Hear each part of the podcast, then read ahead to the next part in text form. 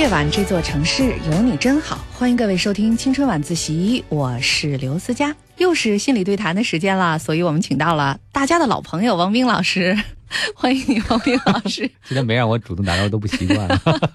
对他顿了一下哈，提示我咱们原来排练好的台词。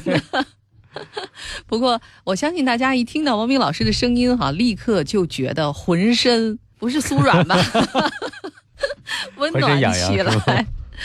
有很多朋友都是写信来哈，就说觉得在夜色当中听到王斌老师的声音哈，整个人都觉得很温暖、很踏实的这样的感觉。所以也再次告诉大家，要和我们分享你的来信问题，想要听到我们的节目的这个解答的话，可以订阅我的个人公众微信号 FM 刘思佳全拼 FM 刘思佳全拼。现在呢，在北京入秋以后，天气已经凉快起来了，而且今年的夏天，其实我觉得过得还。蛮爽快的哈，因为几乎每天一场雨，花园都不用浇水。少见。对对对，我不知道在其他的地方，这个秋天会不会也是像我们北京一样，觉得更加舒服一些啊？而且希望我们的节目也能带给大家更多的这种温暖，在你冷的时候要温暖，在你觉得烦躁的时候要凉爽这样的感觉。先来看今天的第一封来信啊，这个女生。是处于一种纠结的状态当中，不知道我们能不能给他松绑啊？他说：“思佳姐、王明老师，你们好，一直在收听你们的节目，好多次写信，可是很遗憾没有读到。我是来自青海的一个女孩，今年二十五岁，我和男朋友相处半年，最近我真的觉得特别累，不知道要不要继续下去，要不要在九月份跟他订婚，一直走下去。”她说：“我和男朋友是在一次朋友聚会认识的，当时我没有注意他，是他问朋友要了我的手机号，后来我们聊了几周的微信，然后开始见面，开始约会。因为他工作单位的原因，每周只能回来两天，就是周末。刚开始我们相处融洽，后来我渐渐发现他脾气特别大，心眼儿特别小。”他不在我身边的时候，就不让我出去玩，不让我有社交，不接他的电话，他就会发火，脾气特别大。后来我们经常吵架，每次我提出分手，他都以这是磨合期，过段时间就好了为理由不同意，我也就相信了。后来慢慢相处，我发现他确实改变了一些，不再像以前那样遇事就发脾气。我的工资比他低，每次我们出去大部分都是他花钱。可是以前我一个人的时候，我过得很开心，钱也是足够花。现在跟他在一起，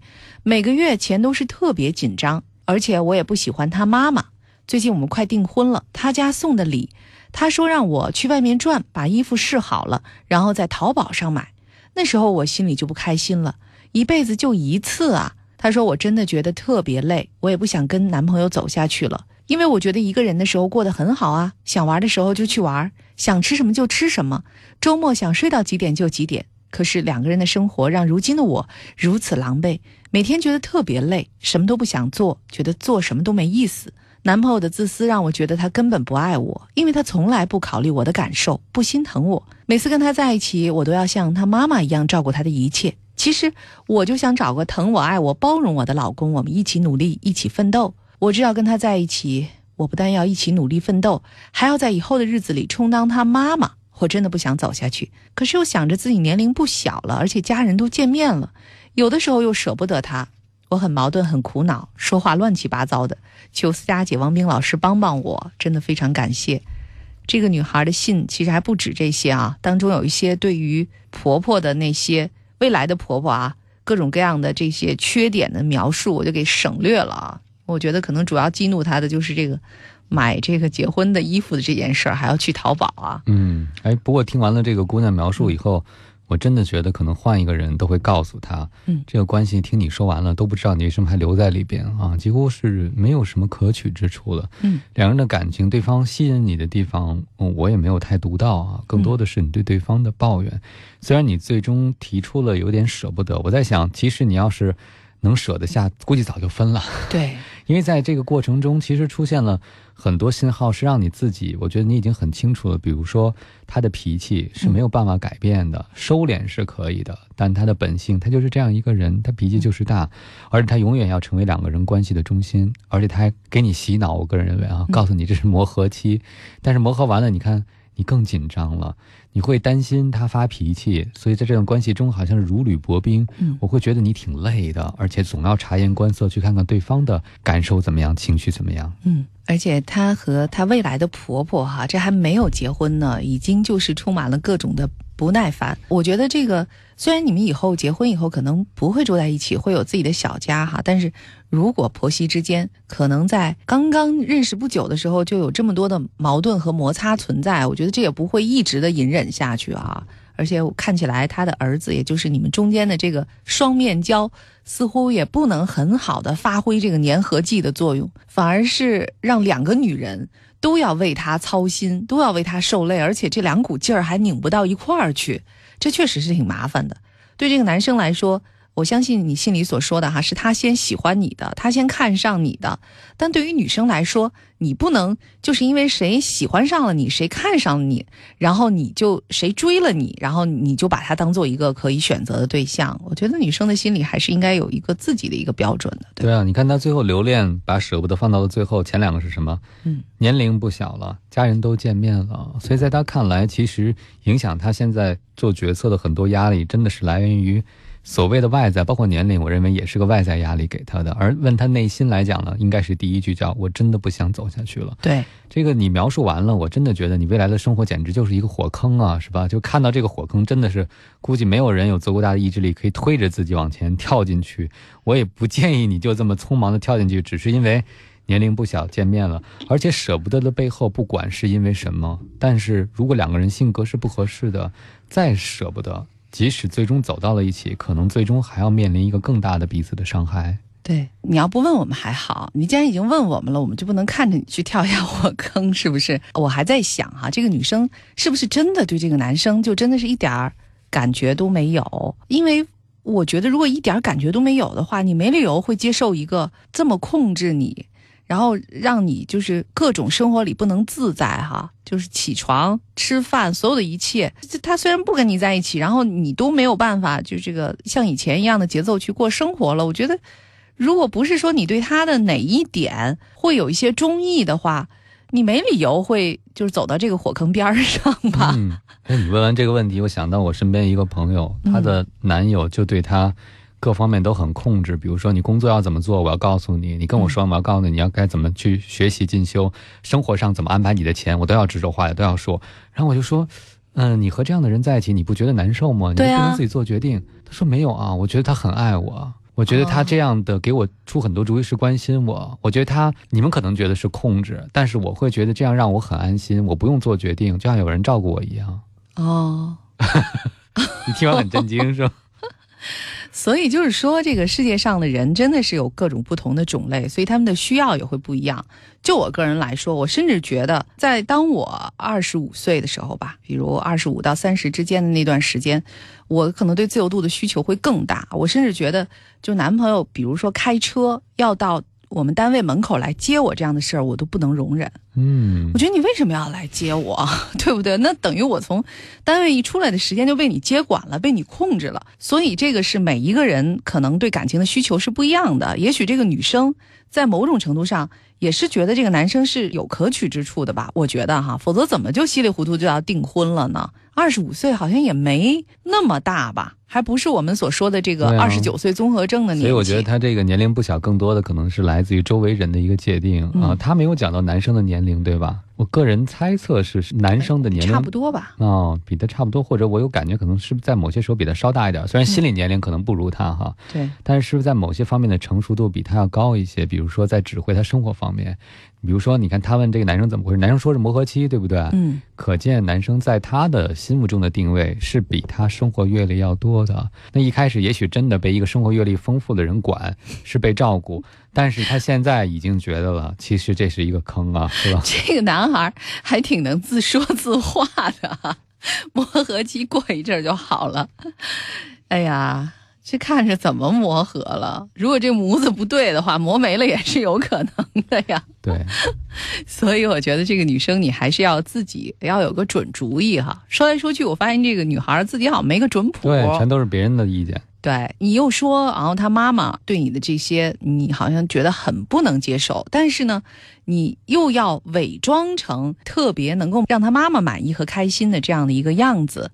我觉得呢，当然就是对老人应该是有起码的尊重哈，特别是呃自己男朋友的父母，那你肯定是应该作为长辈应该尊重他们的。但是你不能说他们说的所有的话你都照单全收啊！你应该还是能够去表达自己的感觉。就拿咱们就说买衣服这件事情哈，你觉得这怎么能婚姻大事儿哈？看好的衣服怎么去淘宝买同款？这是怎么回事儿？这个话你即使不能跟他妈妈说，你应该可以跟他说吧？我觉得有些话你其实没有必要直接去面对啊，你未来的婆婆，因为。如果没有这个男朋友，你和他没任何关系的路人啊，所以我觉得有些事情应该让你这个男朋友出来做主的时候，你需要在这个时候考验他一下，看看他能不能做得了这个主。其实就是在结婚之前，他所谓的磨合期，既然他说是磨合，对不对？你也应该扔出点东西来磨合磨合他嘛，看看他到底胜不胜任做你的男朋友，做这个家庭未来的男主人。这是一个最起码的考验嘛？嗯，这个女生有提到说，她总把别人的感受放在第一位，然后对别人的需要是很敏感的。但其实这个女孩在对别人敏感的背后，还是有个很强烈的需要的。嗯，这让我想起了咱们之前回答过一个我觉得还挺经典的问题，就是一个女生抱怨这个男朋友不给她买阿胶那个问题。你老记得这个？那都很久很久以前，那会儿还手脚冰凉呢。现在一个夏天都过了。我就记得，其实这个女孩有点像，就是说我不希望淘宝买。但是我不会提出我的主张，但我就会用我的不舒服、我的委屈、我的怎样，是希望换来有一天你能看中我，能重视我，对不对？她不会，你看这个女孩，她是不会捍卫自己的，她也有观点，也是不说的，所以她总是被这个男生带着，然后被这个男生的母亲带着。其实你现在和。他们两个人并没有任何这个法律上的契约关系，对不对？你也和他妈妈不会有法律上契约关系，你就已经把自己放在这样一个位置了，我觉得是放的有点低了。对，像小媳妇儿一样，还是过去那种特别受气的小媳妇儿啊。你如果要是这样的话，哈，其实我觉得，就即使走入婚姻的话，也会慢慢的丧失自己所有的权利和地位，最后就沦落到。一个特别可悲的一个结果上去，所以我觉得这关键还不在于对方是什么样的人，还是像我们以前所说的，不管对方是什么样的人，你只要捍卫住自己的权利和边界就可以。那他能接受呢，你们就在一起；他不能接受呢，就分手啊。现在都是自由的恋爱和婚姻，但我觉得这个女生似乎总是说按照对方，你进我就退，是吧？就是好像自己是没有什么一定要恪守的这种权利和边界的，总是说让别人看，哎，你看他都那么欺负我了，对，啊，他又欺负我了，对，你其实太形象了，语气都，我想这个朋友一定会认为你说到心坎上了。我觉得就是一个自私的人碰上了一个不懂得自爱的人，这个不懂得自爱的人还想通过配合自私的人等人良心发现对他好一点的，但你殊不知有些事情是根性上的事情吧？或者你针对自私的人，你也不是通过这样来实现他对你的尊重，恰恰你是应该坚持自己，而不是不停的退让。对，所以要不然就拿衣服这个事儿试一试。然后看一看结果怎么样？这个男朋友有没有可能是因为你一直没有提出过任何要求，所以他才得寸进尺的？还是，呃，就是他到底是不是还是一个可造之才吧？青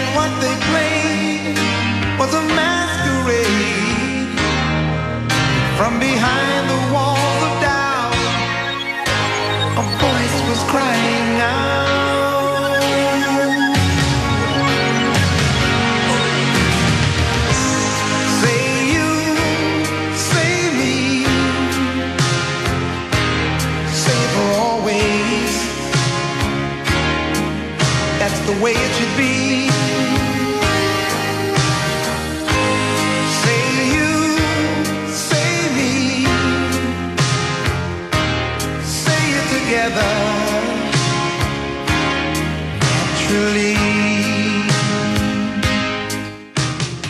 晚自习心理对谈，来看今天的第二封来信啊，来自广东的一个女生，她说：“思佳姐、汪斌哥，上一封信你们还没有回，我又迫不及待的给你们写信了。我有一个毛病，之前我也没有把它当成毛病，可现在越发觉得这是一个事儿了，那就是我的洞察能力特别差。从小到大，除了我关心的，其他一切人和事都与我无关。比如上学的时候，学校的风云人物，大家都认识的那种，我都不认识，我永远是最后知道消息的那个人。”步入工作岗位以后，单位里除了接触的同事以外，好多新来的我都不认识。都说办公室政治很复杂，远离办公室政治，可是我压根儿感觉不到有任何复杂之处。可能不小心介入得罪人了，自己还不知道。前几年的时候呢，也没放在心上，不知道反倒难得清静。可是我毕竟已经三十岁了，也算得上是有点资历的员工了，无形当中因此失掉了一些升职的机会也是有可能的。知道而不介入是一回事，完全不知情似乎也有点说不过去。除此之外，我的观察能力也特别差，走过十几年的路，周边有什么建设，除了经常光顾的，其他基本说不出来。周围的人和环境有什么变化，我也基本不会发现。我怀疑我大脑里有一部分神经根本不运作。如何提高洞察力和观察力呢？有没有一些切实可行的方法？对此有一些锻炼呢？请两位老师帮帮我吧。这个 这女生的游戏特别可爱啊，她怀疑到她大脑神经的运作方式了。对，而且我觉得她这个问题呢特别有趣啊。我们真的也很少发现有人会说自己，你看别人都注意的事儿我不注意，这会不会是一个问题？如果有些人再麻木迟钝一点，可能就会觉得，哎呦，他们在乎那些事情都不算个事儿，所以我不注意很很正常。但这个朋友就会觉得自己因为这件事情，好像是不是没有办法和别人交流了，缺了很多共同的话题。嗯，我先问这个朋友一个问题，就是，也许你对别人在乎的点你都不在乎，但你的点在哪儿？就是你特别关注的事儿是什么？嗯，我还真的发现有一些人，他只关注自己最擅长的事情，比如说高天赋的一些人，他就投入在自己做的手工里啊，艺术创作，哪怕是个技术难题之外的，两耳不闻窗外事啊，其他事儿都和他没关系。嗯。也确实是没关系，有的时候，当你觉得没关系的时候，就没关系了。呃，有的人呢，就是喜欢集纳各种各样的信息，以此来体现自己的价值。那他认为这些信息有关系，也许他就因为这些信息啊，就各种的集散哈，他确实收获了自己的一些价值，这都是有可能的。我觉得，就像王明老师说的，生活当中肯定有很多人都像这个女生一样，不会特别注意到周围环境的这些变化，但是更多的人并没有把这当成一个问题提出来。所以我觉得，从这个意义上来说，这个女生其实对自己是有觉察的。好多人根本都觉得那事儿跟我有半毛钱的关系啊！我觉得那些人可能一部分是那种只关心自己啊，这个生活当中或者是艺术啊，或者是自己生活的主题，但更多的人可能是，我觉得大街上有很多就天天皱着眉头的，就是各种不开心啊和这个木然神情木然的人，可能这也是。大多数啊，就他们也不会观察到生活当中那些细微的变化，因此也丧失了很多生活的乐趣。但我觉得这位朋友是一个经常会反思和检醒自己的人。我现在有点记不起他上一封来信当中问的是什么了，但我想他能问出一个问题，然后又忽然发现自己的这个问题，又再次提出了这么一个有趣的问题。他一定是那个对自己还是很有要求的这样的人。我觉得是这样的人，他就至少是有这样的潜质吧，成为一个。很有趣味的人，这样的朋友，我个人是比较喜欢的啊，因为我我觉得有趣是生活的最高的一个境界了。嗯，你看他不敏感的都是什么？这个，比如说学校里的风云人物，对吧？那其实和你也没有什么关系，知道不知道他们的消息，其实对他们也没有影响，对你也没有影响。嗯，还有单位里，你之所以觉得负担，就是办公室的政治太复杂了，所以你要远离办公室政治。所以其实这个不闻不问的背后，可能有一些心理的。比如说阻抗在，就是你天生就会觉得这种信息关心多了，对你是个打扰，所以你会刻意的关闭对一些人和事的敏感性，这对你自己也是个保护啊。不过你也讲到了，走了十几年的路，周边什么建设啊，说经常光顾也说不出来啊。嗯，我倒觉得这都不是重点啊，重点是你刚才像思佳讲了，你对内心有觉察，这已经很重要了。第二个。你对你真正擅长做的事情有没有觉察？如果你在办公室里因为这个失去了一些升职的机会，你也可以要问问自己，那个职是不是你想升的，还是你更喜欢专做技术，做成这个技术的顶尖人？这样的话，你去哪儿都可以找到自己的一亩三分地，还是升职变成管理，还是怎样？其实你要想想，别人走的路是不是你想走的路？嗯，还是你的这个特殊天赋就决定了你可以走一条不一样的路？我怎么觉得刚才当你说这个上学的时候不了解学校风云人物，为什么笑出来了？我觉得是不是你也是这样的人？而且我觉得我也是这样的人。我就想，这些风云人物已经不差我一个人关注了，你知道吗？所以我觉得你这封信问到我们俩这，真是问对了地方了。我觉得我们某种意义上来也是同样的人啊。我们似乎也觉得对那些所谓的。大事件、大消息，而实则在纷繁的世界当中，什么都算不上的这些事情、消息和人物，是没有必要一定要去关心的。呃，如果你恰好是不具备这种天赋的话，就说明你的生活其实不需要以他为一个支撑点，你自然有其他的支撑点，否则你这三十年是怎么活过来的，对不对？所以我觉得没有必要以别人的模式复制、复刻啊，然后成为你生活的一个模式，包括所谓的这个升职等等等等。其实你现在最主要的是要找到你自己一个自得其乐，而且能够让自己不断获益的这样一个。成长的方式对这个女生来说，不过我觉得她现在其实是提出了一个非常具体的一个要求，就是她希望能够对环境敏感一些。办公室政治在其次，比如说她每天走的这个路，然后天天要经常去的一些地方，为什么有些变化她全然不记得了？啊，就像如果在侦探小说当中哈，那就是侦探问他，就是你刚才经过那个地方，你也是一个见证人，你他全都说错了，你说这事儿怎么办呢？我建议这个朋友不要老走熟悉的路。如果你有机会在一个城市给自己迷路的机会的话，你就自动会锻炼出识别路的一个能力。可能这个能力确实有人强有人弱，但是我相信不锻炼的话，可能很多人都不会那么厉害的啊。更多的是你要给自己练习的机会。我发现你走十几年路，就说明你这个路都是走的一条路，是不是？说明你的生活是非常呃直线的，两点一线，甚至某种角度是非常单调的。所以其实你闭着眼都能走回家。如果你真的想。有一些实路的能力的话，或者增加对环境的敏感性，你就要强迫自己进入生存模式。就是人一旦进入生存模式，我觉得对环境马上觉察就高了。看恐怖片之后，你知道吗？你走路的时候，你就会听周围的声音，你就会回头看看是不是坏人呢？对不对？就是当你能够走出舒服圈，就是你看现在你再抱怨自己不去观察，说明你还是这样舒服，是吧？对，那样太累了。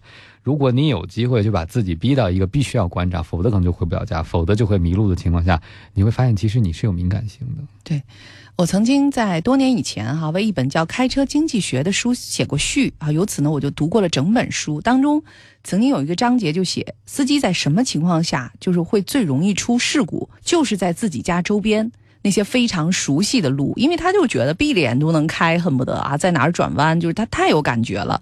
由此，他就经常分散注意力，接电话呀，想别的事儿啊，或者是走神儿啊，因为他太熟了嘛，他不需要去用心去观察了。所以，往往在这个时候，突然比如出来一辆车，或者突然哪儿有一些小小的变化，他就会出纰漏，就会出事儿。我觉得这个女生也是同样的情况，也就像刚才汪冰老师所说的。那你如何去调动？除了刚才汪冰老师说的，你干脆换一条路来走啊。我还有一个方式，但我不知道对你是不是有效哈。我觉得你可能可以集中一个感官去观察，比如说，我不知道你天天是不是要听随身听。如果你要听的话，你就把它关掉，你就选一天，只去听它的声音。可能走在哪一段有什么样的声音，哪个小商店在放什么样的歌，或者是到哪个附近有什么样的叫卖声，或者是走到哪个附近有固定的这个大爷大妈在聊天，或者是有小学校门口有什么样的声音，你去记这些声音。我觉得这是一种方式。第二种呢，就是。闻它的这个气息，呃，马上就到了秋天了。我觉得秋天是一座城市当中这个气息最丰富的时候。我有的时候甚至能从这个气息当中能够感觉到凉，感觉到热。特别是要再冷一点的话，在我们北京会有糖炒栗子，会有各种炒货店等等等等。我会从这个不同的香气当中会分辨，会记忆。每一个人可能对他每一个感官的这个。重视配比的程度是不一样的啊！我觉得你也可以去试验一下，在你熟悉的这些路，呃，你每天去听一听这些路，去闻一闻这些路，然后可能也有助于你感知周围的这个环境。其实不只是眼睛看到这么简单呢。我今年二十五，我今年二十岁，今年三十，今年二十六，十十八岁，呃，二十三岁，三十。每天晚上来堂青春晚自习，或许。我们可以一起学着坚定，学着冷静，学着从慌乱中找到希望。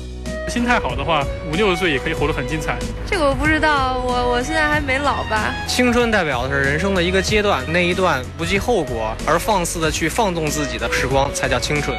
青春晚自习，青春晚自习心理对谈。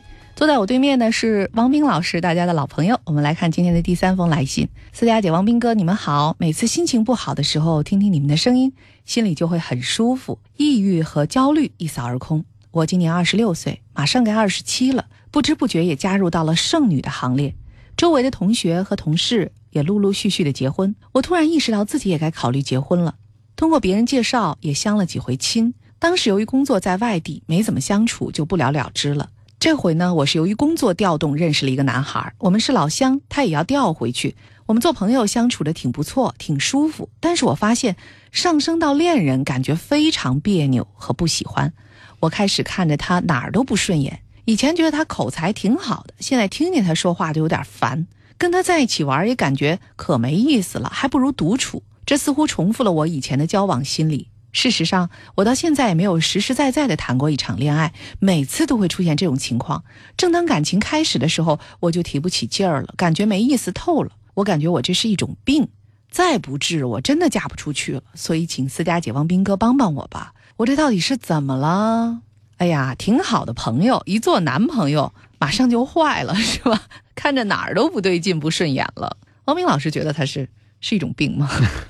我觉得不是病哈，但是你这个模式，既然你已经提出来了，我觉得我们也很好奇，就是你怎么会养成这样的模式？这里边可能有一个原因是你没有真正的谈过一场恋爱，嗯，不知道你是不是觉得至今为止你周围的所有的男生都配不上你呢？我猜哈，你问问自己有没有这个想法。还有就是你从朋友到恋爱关系，我感觉好像是有点凑合的，是不是？就是说。朋友相处的挺不错，挺舒服的，然后就上升到恋人。嗯，你是觉得因为朋友相处挺不错、挺舒服的上到恋人，还是因为有感觉、有往爱情和感情方向发展的时候，才上升到恋人呢？就我觉得你这个升级的方式啊，挺特别的。嗯，他就是没看准。要我说，就是没看准。就实际上他还并不真正了解自己，他以为这个人好像比较聊得来，然后各方面看着也不错啊，就是条件符合他基本的。硬件的需求，哎，那这不就可以就是变成恋人了吗？但是实际上，能不能成为恋人，跟能不能成为朋友，至少对我来说，应该是完全不同的两个选项。但是可能对有一些人来说，是可以在这个一个范围之内选出一部分人来的。这个女生可能就是这种从一个范围当中选出来，这本身没有错啊。但是我觉得你的选择方式肯定是错了。就是 每次都选的是不对的人给他升级了，那肯定就麻烦了呗。嗯，而且在这里边缺乏恋爱经验人，可能更容易出现这个不正确的升级，因为他不知道自己要什么，对吧？他也不知道自己适合什么样的人，于是只能根据一些所谓的条件，这个条件可能是他从别人那儿借鉴来的，比如说条件挺好就可以谈恋爱了，是不是啊？而他没有问过自己的感觉，这里边都没有说到最根本的那种爱的感觉，只是挺舒服、挺不错。其实很多人可以让我们挺舒服、挺不错。对，真的好多卖东西的销售，我觉得也很棒，是吧？你和他在一起之后，你也觉得哎挺舒服、挺不错，想跟他买东西，这都 不是上升为恋人的充分必要条件。对，挺舒服、挺不错的做朋友，就说明你们很适合做朋友。那继续做朋友多好呢？你说你这个上升恋人不成，还毁了一对朋友。我听着都觉得挺可惜的啊！我也觉得汪冰老师说的可能正好是戳中了这个女生的一个要害啊！因为我在她的一句话底下画上了红线，这句话就是那个括弧，我们是老乡，她也要调回去，恐怕这也是在她的爱情天平上增加的这个砝码。但是，呃，认真的想一想，这应该是一个砝码吗？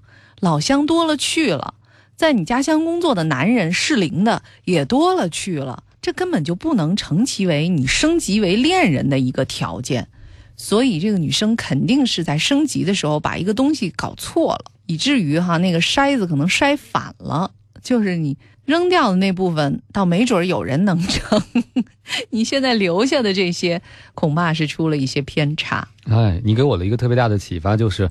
他先用条件筛，而不是先用感觉筛，是吧？所以就是他先用理智来去想想这个人优点、缺点在哪里等等，而他没有问内心。这样倒过来升级的时候，那可能就更没感觉了，因为一开始也不是发乎他的感觉和真情的。对，所以也就问问这个姑娘，你有没有自发性的对人产生过好感？如果这个人不符合你的条件，你愿意尝试去接触和了解吗？还是你先验性的就做了一个筛子，其实是把有感觉的人、动心的人筛到了外边？嗯。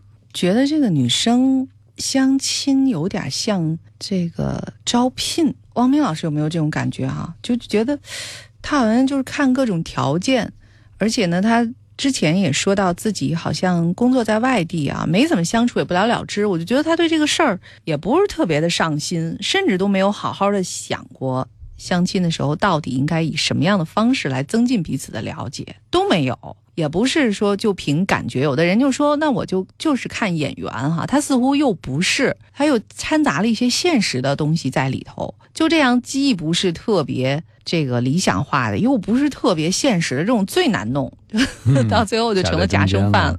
你这朋友还说，不知不觉的加入到剩女的行列，是因为什么呢？周围的同学和同事也陆陆续续的结婚，我才突然意识到自己该考虑结婚了。我就想问你啊，如果没有周围的同事和同学陆陆续续结婚，还有包括他们的提醒和催问的话，你会怎么想？你会觉得自己是什么状态呢？比如说，其实你有很多考虑的可能性，然后未来的婚姻你有很高的预设，是吗？你还觉得自己不够成熟吗？这个之前能够让你持续保持这个单身状态的原因，其实也应该自己好好问一问啊。究竟为什么让你觉得？你应该比别人有更多选择空间，你还有更多的时间，你还有更多的自由。嗯那个心理动因，可能就是影响你决定进入婚姻的原因。遥想应该是有很多年前了哈，我当年的一个闺蜜，她跟我说，然后她特别想找一个好好爱一场的那种谈恋爱的感觉。我说那这不难啊，你可以就是你喜欢谁，然后然后你们就可以谈一场轰轰烈烈的恋爱啊。但是呢，她又说，哎呀，那我那个人就是他，虽然我挺有感觉，但是他那儿不行，没有那个条件。然后或者是另外一个人吧，也不错，但是他又有一个地方有缺憾。我问他，你到底是想谈恋爱还是想结婚？就这两个事儿，如果你想轰轰烈烈谈一场恋爱的话，你必然是要循着心中那种理想的感觉去的。但是他又加上了很多现实的框框，就这个东西最终是无法调和，也没能实现的。事实上也是，他最终也没有谈一场轰轰烈烈的恋爱啊，但是他就可能找了一个合适结婚的一个对象，就走入了婚姻。所以我想问这个女生，你到底是怎么样？你是想谈轰轰烈烈一场恋爱呢，还是你就是也想找一个能过日子的人哈、就一块干脆组成一个家庭就可以了？你要组成一个家庭的话，你当然也不能太烦他，但是也没必要去追求一种特别美妙的感觉。我们就说现实点吧，你要是找那种。虽然不保他一辈子永远好啊，但是也也能成，那不难。就是结婚这事儿肯定是不难的，但是你又要用他现实的那个枷锁去套一种浪漫的感情，这个是很难完成的。所以就是他可能在要两件有可能会互斥的事情，对嗯，但他自己没有意识到这两个是不能同时满足的，然后归结为他的行为模式是，哎，本来挺喜欢，后来又觉得不顺眼，哪儿都没意思，是不是？口之前觉得口才好，现在觉得有点烦，实际上说明一开始你也不是真喜欢，我觉得。口才好，这也能成为爱上一个人的理由吗？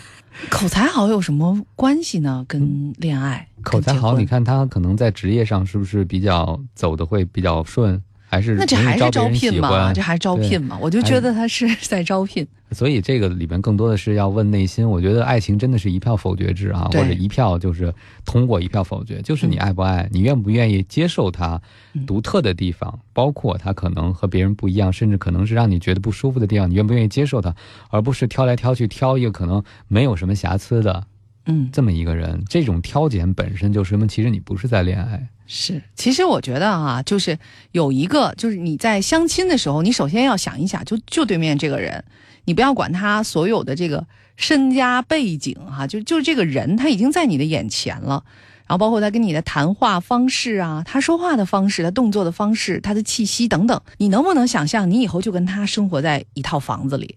然后跟他睡在一张床上，然后跟他一一桌吃饭，就天长日久。如果你觉得根本就完全无法接受，他身上有你根本就不能容忍的那个点，你就不要再谈其他的了。如果你觉得这个人哦还可以接受啊，再去看他其他的条件是不是符合你。你先从有感觉的人里头挑那个匹配的。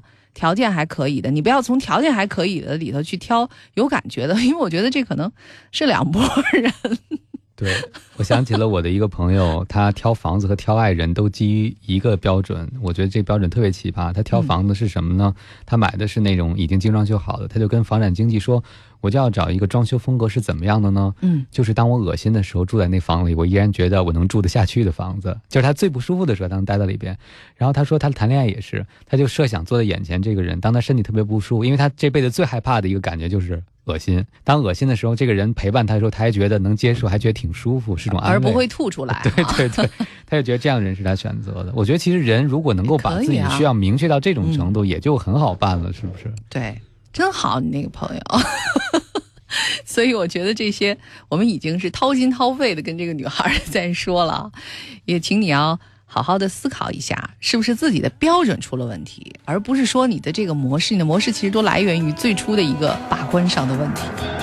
我们曾在田野里歌唱，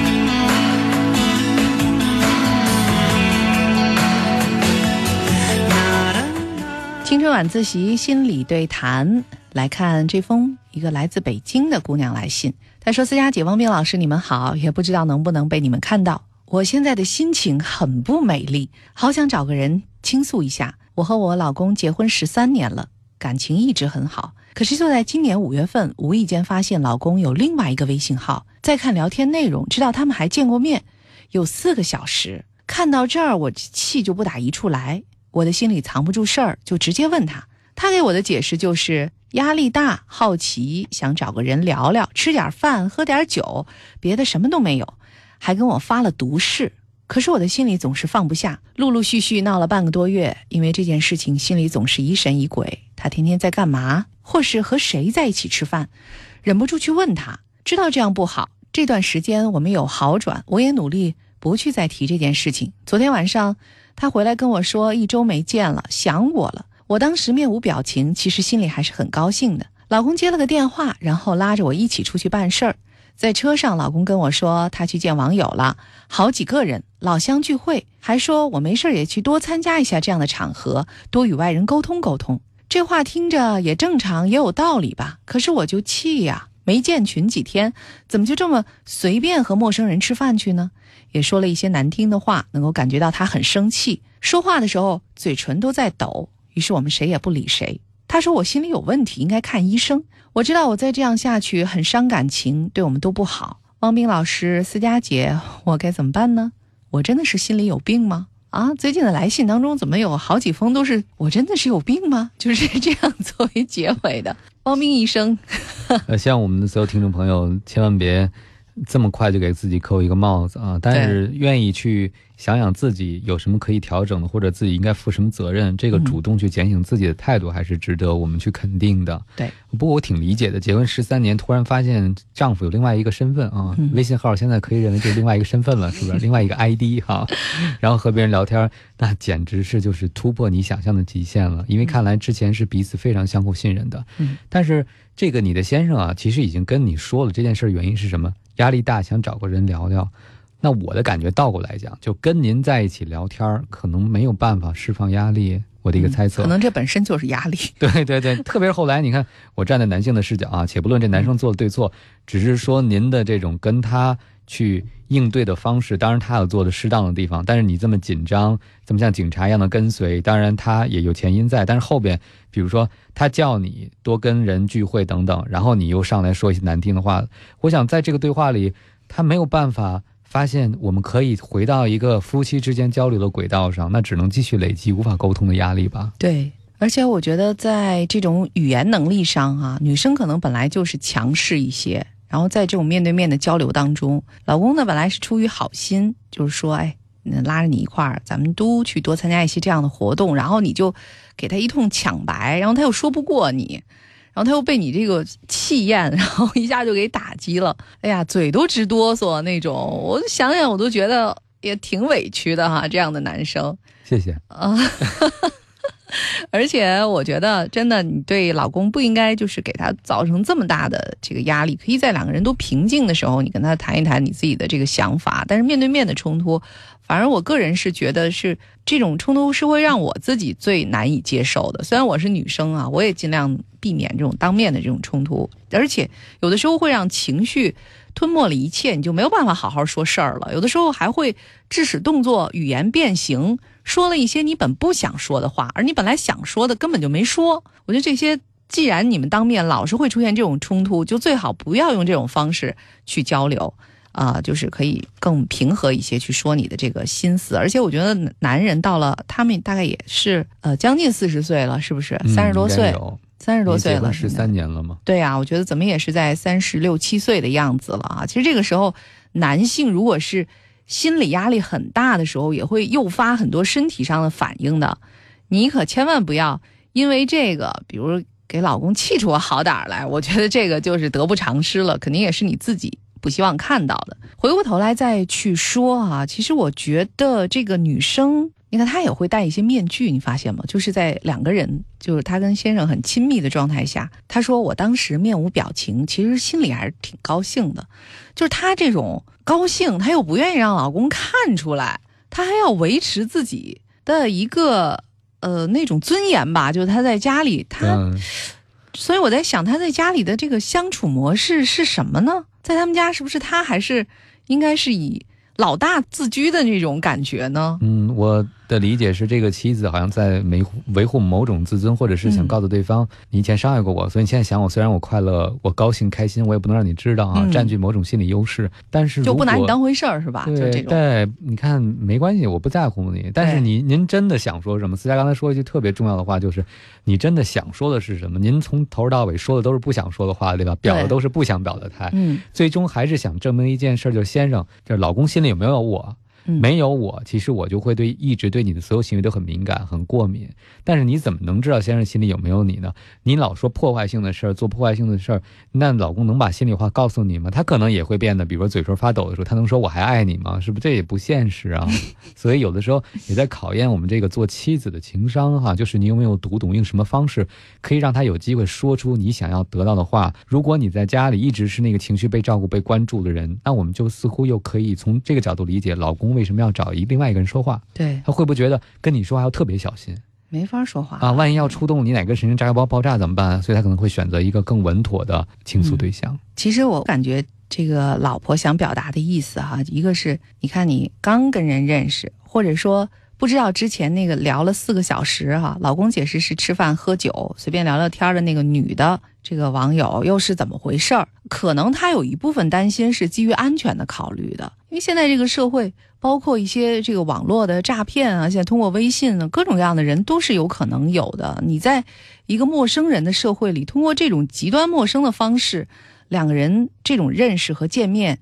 其实还是风险蛮高的，他可能其其实想表达这个意思啊，就包括在一起吃饭，你怎么知道他是什么人？如果你能够把自己这一层是对老公个人的这个安全、健康方方面面的这种担忧，能够表现出来，提醒他的话，我觉得老公会觉得你是一个很体贴而且很智慧的这样一个女生。他现在觉得你是就想霸占他。控制他，这个男人对来自妻子的控制是极端反感的，而且你控制他以后，他就会很怀疑你问的每一句话都是想控制我。嗯，以后夫妻间特别正常的说，哎，你干什么去啊？他可能都会想，你是不是又怀疑我了？其实造成这样的心理阴影以后，对双方都不利。包括刚才思雅讲的，那很多女生、很多妻子在先生加班的时候，可能其实是希望先生早点回来陪自己的嘛，就会说。那句话就是，那你加班你就睡外边，别回家睡了，是不是？实际上你是希望人回家睡的，但是你老这么说的话，其实你表达的和你内心想要的不同。那男生读到的信息就是，你真的不希望回家，那我在外边吧。对，我觉得汪冰老师也是。就是说出了，我觉得其实听起来觉得有意思或者挺好笑的啊，但实际上就是在很多人的家庭当中正在发生和上演的事情。还有就是我在想，你们结婚十三年了啊，你们在结婚之初有没有建立自己家庭的一些规则？就比如说哈，呃，你在外头加班再晚也要回家来睡，这个是不是就也是一个规则。还是有的人就是，哎，我平时工作太累了，单位正好也可以住宿有宿舍，我就睡在宿舍了。那这个到底一个家庭还有没有一种平常自己的这种规律和生活呢？我觉得这个就是，呃，每个家庭可能有自己不同的这个接受和容忍程度吧。但我觉得应该你们之前就曾经说好了，你们这个家庭的边界和规则在哪儿。如果不能的话，其实现在即使是结婚十三年了，是不是也应该就此好好的平静的坐下来交换一下意见和看法？嗯，哎，你说的这个让我想到了，就是我小时候因为大家庭的关系，其实规则和仪式性行为特别多，比如规定周末要去爷爷家或者奶奶家哈。现在可能很多年轻人觉得是个负担，说我们自由自在多好。但是我现在越来越觉得哈，看似是负担的这种仪式性行为，这种不能妥协的底线，恰恰最终是增加了一个家庭的凝聚力。对，就回头你随便来随便走，来不来吃饭都行，听上去所有人都获得了最大自由，但家还意味着什么呢？就是家对人的牵绊又在哪儿呢？嗯，我记得就是你说那种大家庭哈，其实就是我小的时候在爷爷奶奶家就是那样的啊，爸爸、姑姑、叔叔，然后大大什么的，然后暑假的时候一大家子人在一起。我觉得那个时候就是当时自己在这样的家庭长大啊，可能并没有什么特别的感觉。但是到后来，比如说在我们纪念爷爷百年诞辰的时候，我们每个人去回想当时的故事的时候，都觉得很温暖。甚至于现在，像爸爸、叔叔啊，他们在各自的家庭当中都保留了当年家庭的一些特征。比如说，我们家现在也有葡萄架，因为爷爷当年在那个院子里种过葡萄树，等等等等。所以，一定是当年的那种家庭气氛，让每一个人都感觉很温暖啊。虽然生活可能并不富裕，在那个年代，但是每个人依然能够呃体会到来自家庭的爱和凝聚力。我觉得这个是特别宝贵的，这也是所谓的幸福的基因吧，它才能代代的相传。所以有的时候这些仪式，在当时看起来的这种仪式，对人是一种限制，但同时可能也是一种幸福的堆积。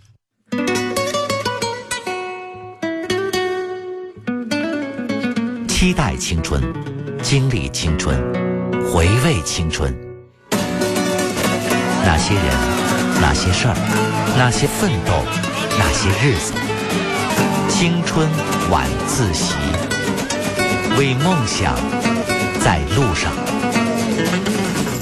青春晚自习心理对谈，来看今天的最后一封来信啊，一个来自山东的女孩，她说：“思佳姐、王斌哥，你们好，给你们写信，希望能帮我分析一下遇到的问题。我和他谈了四年恋爱，第一年是在一个城市，后来他回了老家，我俩就一直是异地恋三年，平时就是电话上网联系，一两个月见一次面。我们俩都是二十九岁，他一直不谈结婚的事儿。”我让他去我家，他也不去。我去过他家，他爸妈还是挺喜欢我的，催我们结婚、买房子。可他就是不着急，说一些话来敷衍他的父母，也敷衍我。七月份的时候，我休假一个月去了他的城市，刚开始还挺好的。我没告诉他我待多久，也没说试婚。在这一个月里，他每天都问我什么时候走，说我在这儿他什么都干不了，耽误他很多事儿。我问他什么事儿，他也不说。还说跟我在一起，从我身上什么都学不到，反而会后退，说我该走不走。吵完架呢，他又在哄我。在他那里第二十八天的时候，因为一点小事儿又吵架了。他给我买的车票，让我离开他的城市，我很无语。吵架离开的，请你们帮帮我，我该怎么办呢？什么怎么办呢？分手啊！我的这一个，我觉得这个还有什么可留恋的吗？哎呀，在我们这个问问题的女生中，有好多女生看了特让人心痛，对是吧？就是被这样对待之后，还要再想，嗯我该怎么办？好像已然不能做自己生命的主人了。无论多痛，还要再想能不能忍下去，还要再想要不要给对方留余地。自己已经被逼到了这个悬崖的边缘了。是因为他觉得那四年嘛，如果说就是分手了，那我那四年不就白费了吗？我现在已经二十九了，要是我二十五的时候就是没遇到他，该多好啊！但是这就是生活给你的安排，你就是会在二十五岁的时候遇到他，然后蹉跎四年。现在是二十九岁，好在生活让他露出了这样的面目，而不是在你们结婚以后。我觉得这是一个给你很好的一个机会啊，让你去选择。其实这也是一个指引。他都给你买了车票让你离开了，你还不离开，你还想回来？我觉得，哎呀，让我说你什么好呢？四年的时间真的不是个短暂的时间了，在四年恋爱中，你居然都没有发现他的后边很多反应的蛛丝马迹吗？嗯，在我看来，其实后面的这样的反应，应该在之前应该是能找到踪迹的。这个男生是非常自我中心的，只为自己考虑。你看他说话全是你耽误我什么事情了，他不会考虑到你为他付出的时间，包括你专门来看他。对，然后大家会说从你身上什么都学不到，反而会后退等等这些的话，我觉得这完全是自我中心。不管他怎么在哄你，我想这个姑娘啊。